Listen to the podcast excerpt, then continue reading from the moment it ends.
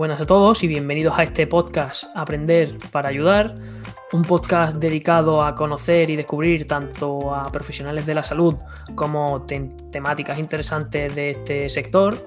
Y hoy en concreto tenemos el placer de tener con nosotros a Ana Gloria Cantos, que ya, aunque ahora la conoceréis un poco más, es licenciada en nutrición humana y dietética, es coach nutricional, especialista en reeducación alimentaria y profesora en ITEP, Instituto Técnico de Estudios Profesionales, centro en el cual también la Escuela de Salud Integrativa colabora eh, de manera estrecha. Además de una gran profesional, eh, cuenta con una amplia experiencia en asesoramiento clínico y por ello la hemos invitado a conversar con nosotros sobre una temática bastante interesante, que es el trastorno por atracón. Pero antes de nada, bienvenida Ana. Y, muchas gracias. Y muchas gracias también a ti por hacer un hueco en, tu agenda y venir a charlar un rato con nosotros. Yo encantada, yo feliz. Antes de empezar, a mí siempre me gusta, me gusta poner un aprieto, entre comillas, a la persona que está al otro lado y preguntarle eh, quién, es, quién es Ana, a nivel, tanto a nivel profesional como personal. Vaya aprieto, ¿eh? Desde luego empezamos fuerte. Bueno, pues eh, a ver, ¿por dónde empiezo? Bueno, yo nací en Argentina, la verdad, tengo, tengo orígenes argentinos, llevo 30 años ya en España Así que he crecido y he estudiado aquí. Eh, he estudiado, como has dicho, nutrición humana y dietética, lo estudié en la Universidad Complutense de Madrid.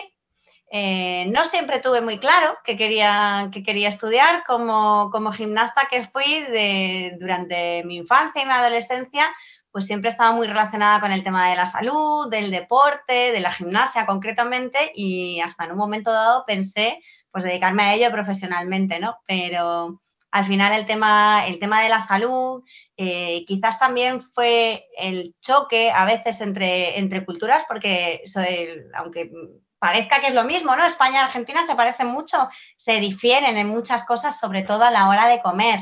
Eh, y yo en casa tenía el ejemplo de, de mi madre, con una dieta mediterránea muy llena de vegetales, muy llena de cereales, y el ejemplo de mi padre, que se alimentaba a base de carnes del más puro estilo argentino y de pastas de toda la tradición eh, italiana que tienen, ¿no? Entonces, eh, bueno, pues al final la alimentación parece que, me tiró el saber un poco más de esos contrastes, de aprender a comer también, porque yo en lugar de imitar el estilo de mi madre, me tiraba más hacia el otro lado.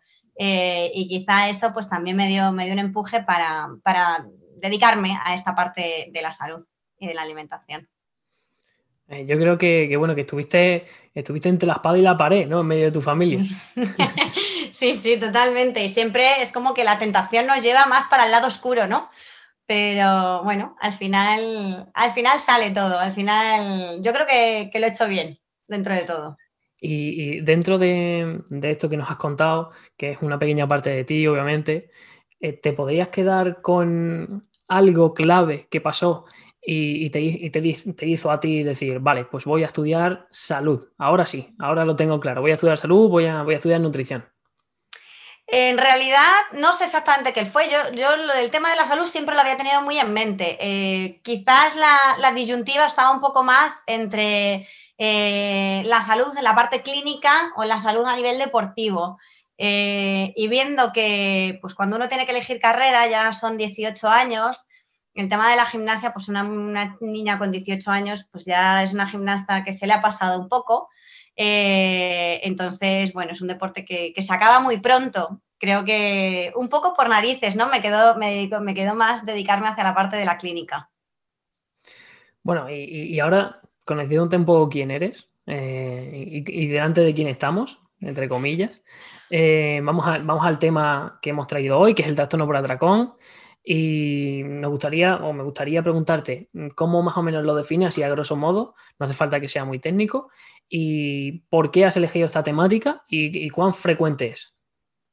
Pues a ver, el trastorno por atracón al final lo define el DSM5, que es el Manual Diagnóstico de, Enfermedades Mentales. Eh, y, y, os voy a dar mejor una definición quizás menos técnica y más, más coloquial. Al final es un trastorno que implica que las personas a la hora de comer tienen una relación un poco tóxica con la comida, eh, no comen por placer, no comen por necesidad, sino que eh, empiezan a comer llamados por la comida y sin tener control ni voluntad de decidir si quieren o no quieren comer, con un gran sentimiento de culpabilidad que para mí es una de las cosas que más define este trastorno después de comer. Es decir, todos pensamos, ay, me comería, me comería, me lo acabo comiendo y después, madre mía, ¿qué he hecho? ¿Por qué me lo he comido? Pero no lo he podido evitar. Eh, me parece interesante este tema porque al final, aunque es algo que quizás no se escuche mucho, eh, hablar de ello, sí que hablamos mucho de sobrepeso y obesidad. Y en muchos casos el trastorno por atracón está detrás de, ese, de eso que se ve realmente, que es el sobrepeso y la obesidad, y es solamente la cara visible. Lo que hay detrás muchas veces es un trastorno por atracón. ¿Dirías que te lo has encontrado mucho más de lo que te esperabas cuando, cuando estabas estudiando?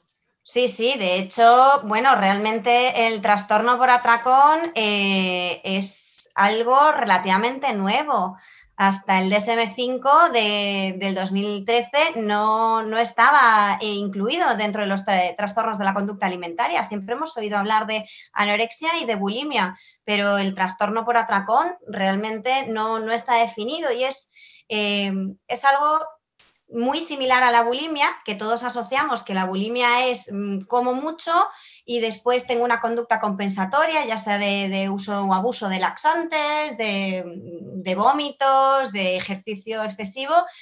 Eh, el trastorno por atracón comparte toda la sintomatología primaria, lo único que no tiene esa conducta compensatoria. Por eso, la característica fundamental de este tipo de pacientes que lo padecen es el sobrepeso o la obesidad en contra pues, de, otro tipo de, cuerpos más frecuentes, quizás en anorexia o, en bulimia, ¿no? Tienen esas, esas, no tienen en este caso esas conductas compensatorias. En relación a esto también, ¿tienes algún, algún caso o alguna anécdota particular que, te dejase marcada dentro de, este, esta temática? Bueno, pues eh, realmente es muy personal, pero sí, sí, yo, tuve un episodio eh, y empecé a investigar eh, acerca, acerca, de, acerca de este tema porque lo padecí en mis propias carnes hace, hace algunos años ya. Em, empecé a comer de manera compulsiva. Yo jamás he sido siempre sana deportista, nunca había tenido problemas con el peso, nunca había tenido problemas con la comida, ni siquiera me había llegado a plantear que eso pudiera llegar a existir. Por mucho que uno hubiera estudiado, al final es algo como que, como que no te toca de cerca. Eh, y muchas veces un problema emocional, como fue mi caso, hace que nos refugiemos en la comida, ¿no? Todos hemos escuchado a quien la amarga un dulce, pues todo este tipo de cosas que nos da por hacer en, situaciones un poco más complicadas a nivel, a nivel emocional. Y yo sin, darme cuenta acabé metida en, eso, en comer de una manera un poco compulsiva, desordenada, eh, a empezar a subir de peso progresivamente a no reconocerme en el espejo porque, porque bueno, no, era yo la que, normal, no, era, no, era, no era mi comportamiento habitual el que, el que estaba manteniendo, el que estaba desarrollando. Eh, y sobre todo el, gran sentimiento de culpa, de impotencia y de no saber qué hacer al respecto, eh, pues tras este, este tipo de episodios. Entonces, eso pues me hizo eh, empezar a, estudiar más sobre el tema, a ver, a, ponerme en manos de profesionales también para tratar, porque al final es un trastorno de la conducta, no está en manos de un nutricionista solamente, ¿no? Eh, cuando hablamos de sanidad siempre hablamos de equipos multidisciplinares y en este caso eh, yo como nutricionista sabía perfectamente qué es lo que tenía que comer y qué es lo que debía evitar y aún así era algo como que escapaba a mi control. Entonces, bueno, pues estuve en tratamiento psicológico, médico y demás. Y bueno, pues eh, por suerte lo, superé y esta experiencia me, ha ayudado a, entender y empatizar mucho más al paciente eh, que está del otro lado y que a veces, en, en muchos casos, quizás no sabe qué es lo que le ocurre y tampoco lo saben contar. Entonces, mm, nos encontramos con casos en los que quizás compartiendo una experiencia así de personal, puedes hacer, crear una confianza con el paciente para que nos la cuente o simplemente eh, contarle tu situación para que él pueda comparar y ver si se siente identificado o no y, poder realmente eh, llegar a, diagnosticar. En lugar de decir, cuéntame qué te pasa, que muchas veces no nos saben, no nos saben explicar, pues porque ni siquiera se lo, se lo han planteado, ¿no? ¿Qué nos pasa? Pues es que no lo sé a la hora de decir, pues mm, a lo mejor eh, puede ser que estés comiendo de esta manera, que no lo puedas, que sientas que no lo puedes controlar, que además después te sientes fatal y que no sabes qué hacer al respecto. Bueno, no te preocupes, esto tiene un nombre, esto tiene eh, un diagnóstico y sobre todo esto tiene un tratamiento. Podemos trabajar en ello y podemos salir adelante. Eso creo que a mí, como lo que me pasó a nivel personal, me ha llevado, creo que, a crecer a nivel profesional y a poder entender mucho mejor a la, persona que está al otro lado. Mientras estás hablando, se me han venido dos cosas a la cabeza. Eh, que una la repito yo muchísimo y es que creo que al final a las personas que le pasan cosas son las que de verdad hacen cosas, porque esa inquietud eh, tras un evento o, tras eh, algo que te haga despertar digamos, esas ganas por seguir investigando, creo que es necesario en profesionales de, la salud y siempre digo que nadie, nadie ha hecho algo grande viviendo, viviendo cómodamente, siempre lo digo. Y otra cosa que, también se me venía a la cabeza, justo lo hablábamos este domingo con un profesor y es que yo le preguntaba, porque una de las cosas más difíciles, y seguro que estás de acuerdo conmigo, es eh, la adherencia a, los planes nutricionales o, al, trato con el profesional, el paciente profesional en este caso, una de las cosas más difíciles es conseguir esa adherencia, ¿no? Y justo hablamos con algo que tú has comentado y es el vínculo. El vínculo. Y comentaba este profesor que trata especialmente a personas con trastornos mentales, que crear el vínculo con una persona con un trastorno mental es mucho más complicado. Y, justo tú has explicado ese tema de, intentar empatizar con el paciente, de, intentar crear un vínculo, eh, analizando también un poco cómo se mueve, cómo gesticula, eh, si se siente avergonzado, si no le gusta lo que te está contando, pero te lo está contando por un poco por obligación. Y, y la verdad es que creo que cada vez es más necesario, son cosas que no se aprenden en, digamos, en la, en la, formación, en la universidad, en la escuela, donde sea, sino que, es, que es pura, puro expertise o pura experiencia, ¿no? ¿Qué, opinas? Sí, totalmente, totalmente de acuerdo. Y hay una cosa, pues que la verdad que no he comentado y que ahora que, ahora que has dicho eh, me parece fundamental, la vergüenza. La vergüenza que muchas veces siente un paciente eh, por contarte según qué cosas y que se siente absolutamente incapaz de contártelo por la vergüenza que le supone el, poder decirle a alguien, tranquilo, no pasa nada, no eres un bicho raro, no eres el único, de esto se sale. Y, y yo no soy ninguna superwoman, yo soy una mujer normal y corriente. Si yo he podido, ¿por qué tú no vas a poder? Yo estoy aquí para ayudarte. Yo soy el, el ejemplo de que se puede. Que no, nunca me gusta ponerme de ejemplo de nada, pero si yo he podido sin ser nadie, ¿Cómo no vas a poder tú? Muchas veces hay gente que de verdad con, unas carreras espectaculares, con unas cosas grandísimas que ha hecho en su vida y que se encuentra con un problema así y dice, es que puedo con todo y con esto no puedo. Sí se puede, siempre se puede, pero es importante eh, hablarlo, es importante exteriorizarlo, darlo a conocer, que hacerles saber que no están solos, que no, que no, hay que, que no hay que esconderse, que no hay que avergonzarse. Esta mañana también leía eh, un comentario me ha hecho mucha gracia y decía, ¿por qué eh, lo que nos gusta eh, comer a escondidas siempre está envuelto en un papelito y hace mucho ruido? ¿no? También eso es em, todo aquello que sabemos que está mal, que sabemos que no deberíamos consumir según qué tipo de, de, alimentos más procesados, más ricos en azúcar, estos que vienen envueltos en unos papelitos que hacen mucho, mucho ruido, ¿no? Eh, ¿por qué nos avergonzamos de ello? Porque consideramos que no lo podemos controlar. Si estuviera en nosotros decidir si queremos o no queremos consumirlo, lo haríamos. Todo este tipo de cosas tienen tratamiento, tienen solución. Y, realmente el poder hablar de ello es el primer paso. El ser consciente sería el primer paso y el poder hablar de ello ya eh, implica empezar a tratarlo. Abordando ahora un poco más la parte clínica, la parte profesional, me gustaría preguntarte cuál sería el abordaje para detectar y actuar adecuadamente como profesional frente a un caso de trastorno de conducta alimentaria o, en este caso, eh, trastorno por atracón. Pues eh, una de las preguntas que, para mí son, son claves en este, en este, sentido es eh, preguntarle o hacer que, que, uno mismo se pregunte, ¿no? ¿Estoy decidiendo yo qué es lo que quiero comer?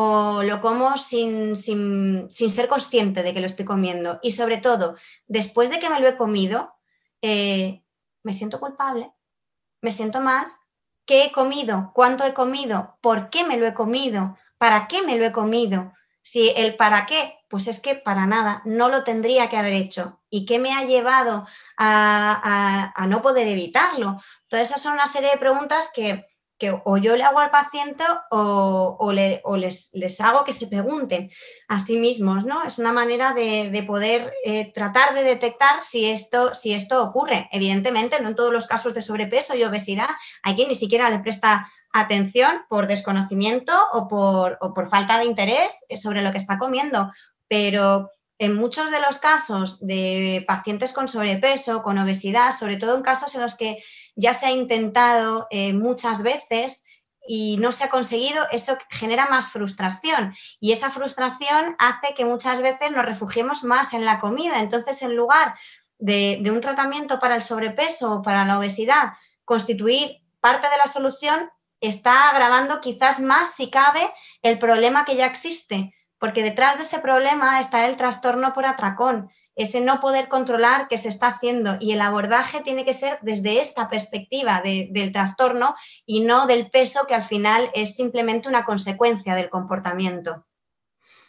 Eh, yo estoy totalmente de acuerdo y creo además que, bueno, que, existe esa necesidad de que, de que el clínico intente hacer responsable a las personas de, de por qué, en relación a la comida, de por qué comen, de, para qué, porque realmente yo creo que en la actualidad se ha mecanizado en exceso el acto de comer.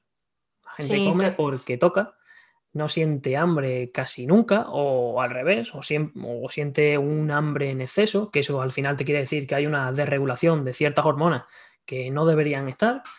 y es muy necesario ser consciente de que la comida es un momento eh, que antaño costaba muchísimo conseguir, o sea, muchísimo conseguir, ¿no? Como decía el otro día eh, Juan Serrano, otro, otro docente que ha pasado por aquí por el podcast, me decía, bueno, es que para comer conejo tenías que correr igual que el conejo y después hacerte el conejo.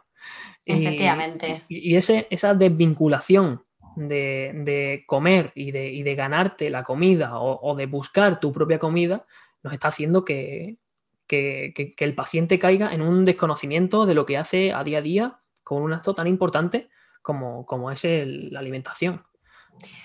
Sí, totalmente. O sea, otra de las características quizás también que, que defina un poco a, este tipo de pacientes que sufren este trastorno es que no reconocen las señales de hambre, no se siente hambre y no se siente saciedad tampoco. Y esto es como, como perder eh, la sensación de, estar despierto, de estar cansado, de, una necesidad básica que tenemos los seres humanos y que tienen los animales también, de sentir hambre y sentir saciedad.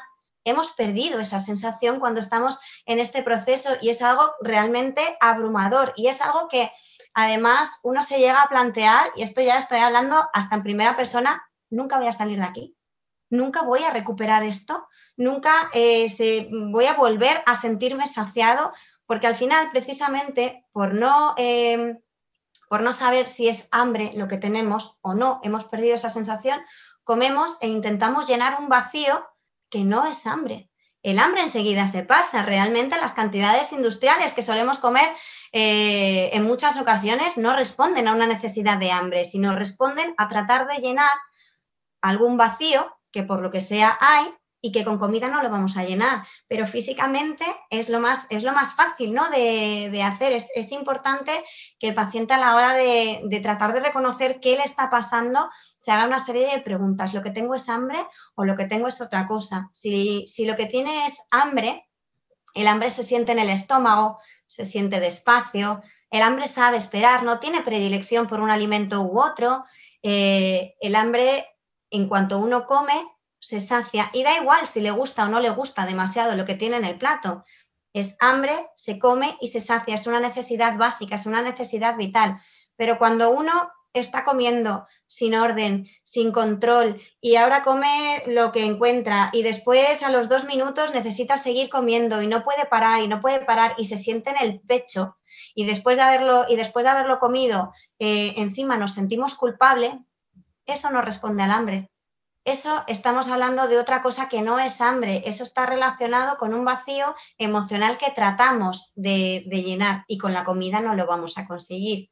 Entonces, una manera de, explicarle al paciente qué es lo que le pasa, qué es lo que le ocurre, es decirle que se hagan esa serie de preguntas, que traten de escuchar al cuerpo, que traten de escuchar su organismo, qué les está diciendo. Y de acuerdo a ello, tomar la decisión, dar, dar una serie de herramientas para que tomen la decisión de qué quieren hacer al respecto. Pero no se puede tomar una decisión acertada si no sabemos lo que nos está pasando. Lo primero es reconocerlo. Es curioso, ¿no? A mí me, resulta curioso cómo la, leptinoresistencia, ¿no? Esta resistencia a la saciedad en, el antaño nos permitía incluso acumular eh, tejido adiposo en, primavera para el invierno, no tener tanta demanda de comida y nos hizo sobrevivir a glaciaciones, por ejemplo, que es fundamental para la supervivencia de la especie y ahora está justo en la contra, o sea, nuestro el cuerpo de, es difícil decirlo, pero más de la mitad de la población está en un modo a ver cuándo viene el invierno. Se está preparando para ver cuándo llega el momento de no poder comer, pero realmente ese momento nunca llega. Ese es el problema, que ese momento nunca llega. O sea, el, el cuerpo es tan perfecto que se adapta a prácticamente todo, pero tenemos una estimulación sensorial tan grande. Ahí hay ejemplos eh, pues de los restaurantes de buffet libre, coma todo lo que pueda, eh, dos por uno, cuanto más mejor, cuanto más grande más. Entonces estamos en una cultura de, ¿por qué esos excesos? ¿Qué, bien pretendemos hacerle a nuestro cuerpo con todo esto? Quizás en algún momento, cuando hablábamos de perseguir al conejo, eh, tener esto era un lujo con el que solamente podríamos soñar en las bacanales romanas, ¿no? O sea, imitar ese tipo de comportamientos, de excesos, pero a día de hoy realmente lo que, lo que podía ser el sueño se está convirtiendo en la peor pesadilla por toda la disponibilidad que tenemos, por todo el acceso que tenemos a tantas cosas, al final estamos sobresaturados de todo, de información, de estimulación y por supuesto de comida. Si no, si no somos capaces de entender nuestro cuerpo y de darle lo que realmente necesita, eh, al final de esa solución o de ese sueño vamos a tener eh, un problema mayor, una pesadilla de alguna manera como diría José Álvarez Campillo, eh, la sociedad opulenta, ¿no? La sociedad de, exceso. Eh, Totalmente. Pasando con lo, siguiente. Em, ahora vamos a pasarnos al otro punto, al punto de, la persona que, se ve inmersa en este, en este problema. ¿Cómo crees que puede autoidentificarse de alguna manera y si existe alguna estrategia o herramienta para gestión de una crisis y también para decir, en este momento necesito ayuda profesional?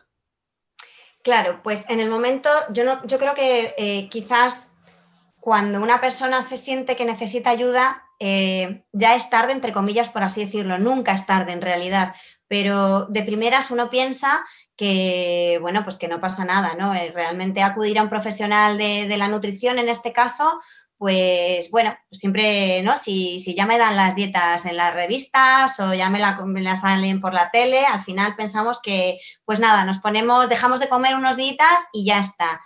Y eso creo que muchas veces al final lo que hace es, al restringirnos tanto, generar mucha ansiedad, generar mucho estrés y nos va a hacer comer más y comer peor y no controlarlo. Y en lugar de ser una solución, va siendo un problema. Realmente eh, por lo general, las veces que, me ha tocado diagnosticar este tipo de problemas no es de alguien que tenga sobrepeso así porque sí, sino de gente que ya viene mucho tiempo lidiando con el problema del peso, que el peso, como decía antes, es solamente la consecuencia. En realidad viene lidiando con una pelea constante con la comida, es una relación de amor-odio que muchas veces incluso el paciente ni siquiera sabe identificar, porque de primeras te cuentan, no, es que me gusta mucho comer, pero cuando te gusta mucho comer, comes a gusto y ya está. El problema está cuando esa relación se convierte en una relación odio. Me gusta mucho comer, pero no lo estoy controlando. El autocontrol, para mí una de las cosas claves es el autocontrol. Uno decide quién come, o sea, qué, come o, es la comida la que me está llamando. Al final es una, es una adicción más. Eh, si lo comparamos con el tema de, las, de, cualquier droga, de cualquier sustancia que sea adictiva, eh, el que está enganchado a esa sustancia sabe que le hace mal, pero no puede evitarlo. Pues el que tiene un problema con la comida de esta índole, lo mismo, sabe qué comer según qué cosas o de qué forma, o, de manera, o comer de manera compulsiva, muy rápido, en un espacio muy corto de tiempo, sabe que no le viene bien. ¿Pero por qué lo hace? Porque no lo puede evitar. Entonces, tratar de, de ver si, entre comillas, tenemos adicción a la comida, que adicción no, no es que me gusta mucho comer, que a quien no le gusta comer, si es un gran placer, pero cuando esto se empieza a convertir en algo patológico, tenemos que empezar a pensar que, oye, necesitamos ayuda. Para las, adicciones son unos temas muy, muy complicados, eh, muy difíciles de llevar y en este caso el abordaje es muy similar al de, al de una adicción, ¿no? ¿Qué herramientas eh, podemos dar eh, al paciente cuando está en un momento así de crisis, en un momento, en un punto álgido, que está siendo consciente de que le está dando eh, pues un pico a un brote agudo en este momento? Pues es que estoy a punto de abrir la nevera y acabar con ella. Es, yo una de las cosas que les digo siempre es pararos un momentito a escuchar vuestro cuerpo, pararos dos minutos o, dos segundos a, hacer una respiración profunda, bebernos un vasito de agua y decir, vale, como habíamos dicho que había que hacer, hay que escuchar al cuerpo, ¿tengo hambre o no? ¿O no es hambre lo que tengo? ¿Y ahora qué puedo hacer? Vale, pues si no tengo hambre, ¿qué voy a hacer? Me voy a parar a pensar qué quiero hacer al respecto. Como yo, yo estoy escuchando que no es hambre y soy yo quien tiene el control, porque esa es la palabra clave, el control sobre la situación y sobre la comida y sobre lo que quiero hacer, yo decido que no quiero comerme esto. Porque no quiero hacerlo, porque me va a hacer mal, porque me va a hacer daño. Tomo las riendas y tomo la decisión correcta. No voy a comer esto porque no tengo hambre. Y si tengo hambre realmente, perfecto, voy a elegir algo saludable a la hora de comer. Pero es tan sencillo como pararse un momentito, escuchar a nuestro cuerpo y decidir qué vamos a hacer al respecto. Tan sencillo entre comillas, porque al final es una adicción y en un momento así pues no siempre le vamos a controlar, pero con que lo consigamos una vez, ya es una vez menos. Y después de una vendrá la siguiente, porque además eso da empoderamiento, es decir, lo he conseguido, lo he hecho, lo he hecho bien, qué bien me siento, no he caído, no he sucumbido a esa tentación, no, me siento súper bien.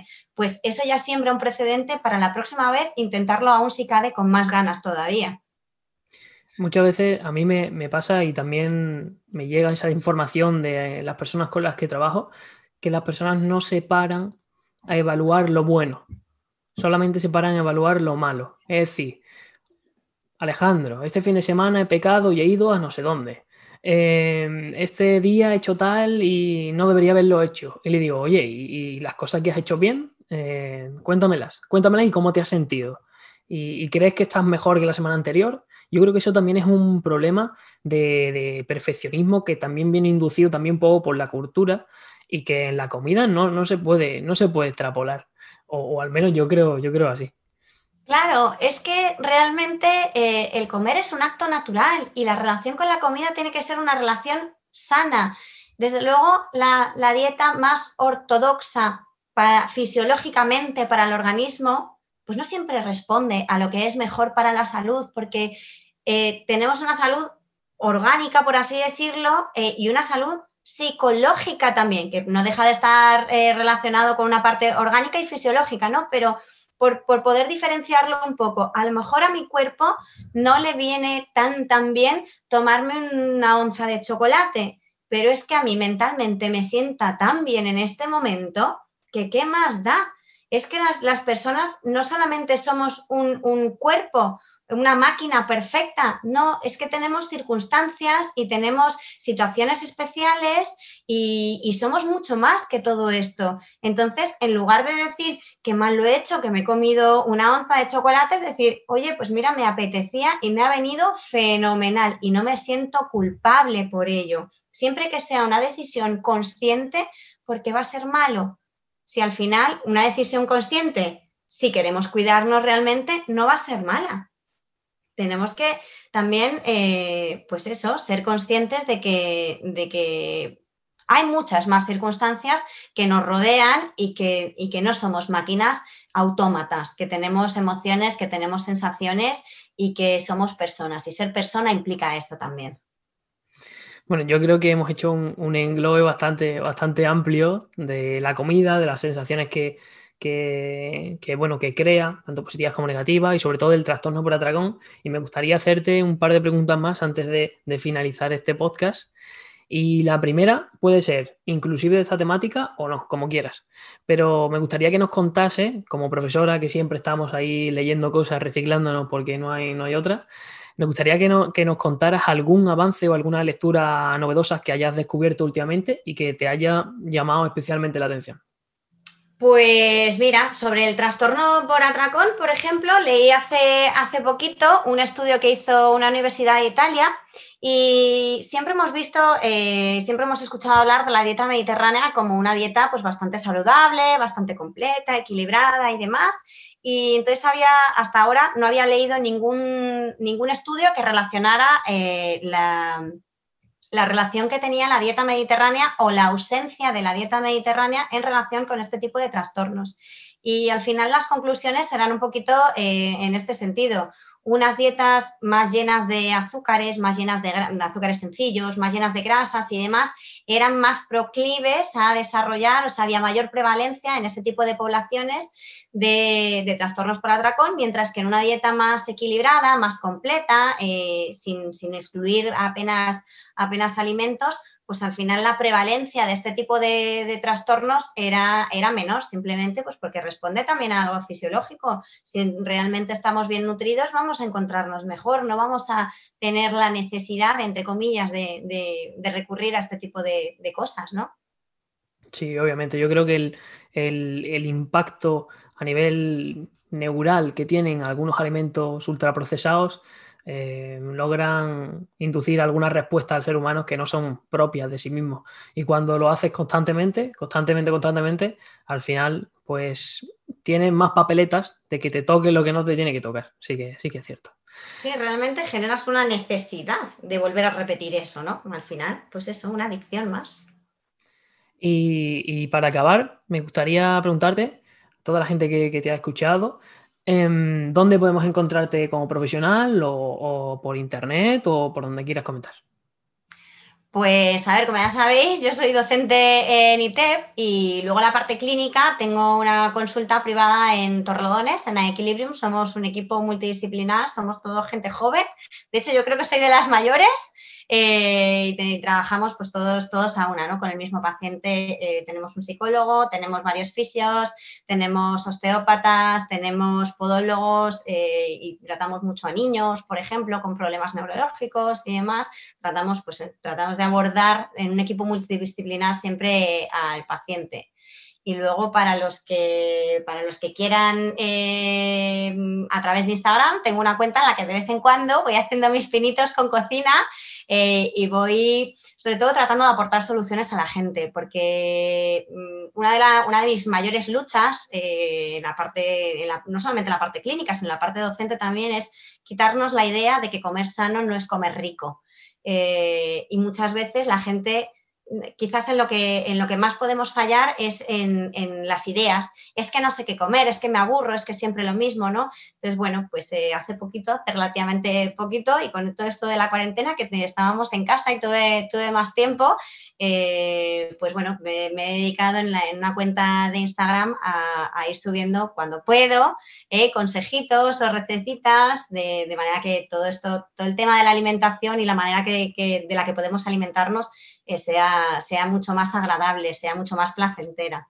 y no sé, la cuenta realmente, si me preguntas ahora, no sé, pero yo en redes soy un poco horrible, creo que es Ana Cantos, eh, guion bajo nutricionista, pero la verdad que no lo tengo del todo claro. No te preocupes, porque normalmente en la descripción del podcast siempre estará puesta pues, las preguntas que te hemos hecho y, tu contacto, ¿vale? Te ah, fenomenal. Tenemos también si quieres la página de, la clínica. Y todo lo que, lo que necesites, ¿vale? Y nada, Ana, pues yo solamente quiero decirte que me encanta hablar contigo, como siempre. Eh, este podcast me ha encantado, la verdad. Eh, comparto muchísimo tu forma de ver la nutrición, básicamente porque me la has inculcado tú. yo he sembrado un poquitito, yo he sembrado una semillita nada más, el resto es todo, es todo obra tuya.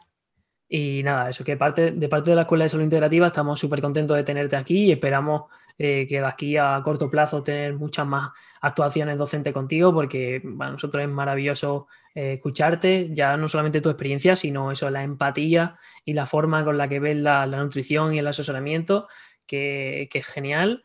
Y nada, eso que muchísimas gracias y antes de despedirnos, si quieres decir algo. Nada, nada, que yo de verdad encantada en poder, en poder aportar mi granito de arena para, ayudar a cuantos más mejor. Yo de verdad feliz. Pues nada, eh, esperemos que, esto lo escuche la, la, mayor gente posible porque para mí vale oro. Así que nada, nos vemos la próxima. Muy bien, muchas gracias Alejandro. Hasta la próxima. Si quieres más información sobre los cursos de la Escuela de Salud Integrativa, entra en www.esi.academy.